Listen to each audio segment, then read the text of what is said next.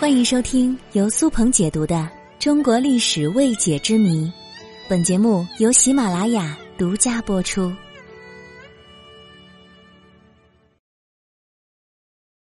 太平天国失败后，清政府对待太平军的战俘到底有多残忍呢？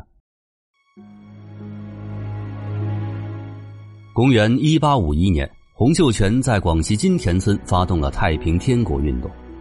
不久之后，这场大规模的农民起义就迅速的席卷了大半个中国。公元一八五三年三月，太平天国定都天津，也就是现在的江苏南京。太平军在三年的时间里，从广西打到了江苏，靠的也就是这支老广西的班底，这也让清军对这股力量是格外忌惮。所以，一旦有老广西的被俘者，清军的态度基本上都是杀无赦。随着太平天国中后期老广西班底的损失殆尽，清军把屠杀的目标放到了另一个新的群体，那就是太平军的老兵。尽管他们不是老广西，但多年的太平军身份也让清军对他们的忠诚度不再抱有任何信任。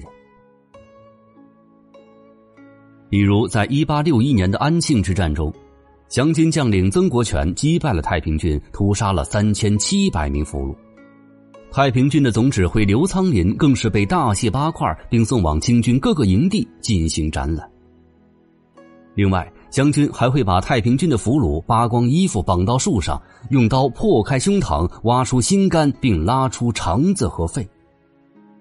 为了鼓舞湘军斗志，曾国荃曾经命令将被俘的四百名太平军集体开膛破肚，来祭奠阵亡的湘军将士。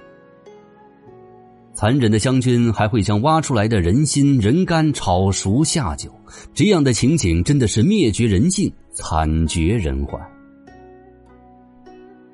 公元一八六三年，徐达开在大渡河畔全军覆没，投降的六千多名官兵经过清军的甄别，其中四千多名新兵被就地遣散，而剩下的两千多名老兵被分批处决。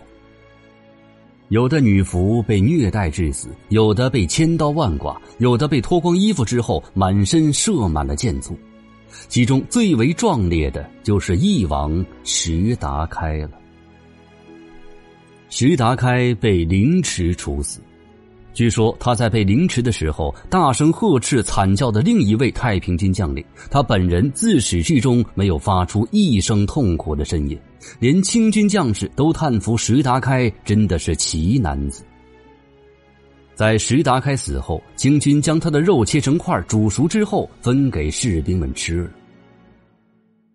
而同年的苏州之战，面对投降人数至少在十万以上的太平军。清军也对他们举起了屠刀，大约有两到三万人被杀。往往一场战役结束之后，战场上血流成河，战后杀戮的血腥味都弥漫在空气之中，好久不能消散。可以说，清军对太平天国老兵的态度完全是零容忍，但是对于新兵的态度则相对宽松了很多。考虑到这个群体的战斗力并不高，意志立场也更不坚定，对他们展开屠杀是没有必要的。所以，清军对太平天国新兵留下一部分可以利用的青壮年，剩下的都直接遣散了。公元一八六四年八月，曾国荃率领湘军攻破天津，至此轰轰烈烈的太平天国运动宣告失败。